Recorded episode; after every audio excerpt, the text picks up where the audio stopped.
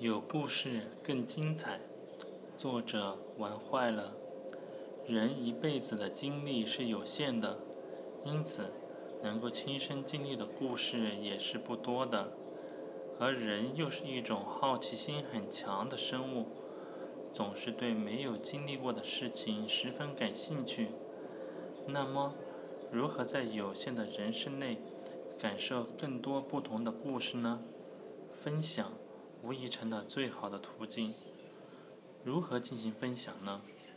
我有故事，你有比尔。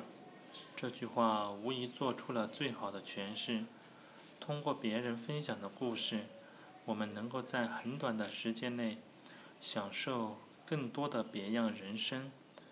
故事的获得有许多种途径，上面说的口口相传是一种方法。这种方法最大的好处是氛围比较好，讲述者和聆听者面对面交流，故事细节不是很明白的地方还可以及时提问，因此效果比较好。相声、小品、评书等艺术形式就是在此基础上发展起来的，但光是听不过瘾，很容易因为走神之类的原因错过自己感兴趣的内容。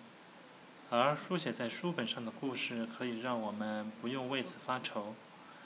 一书在手，我们可以随时翻阅自己感兴趣的章节和段落，十分便利。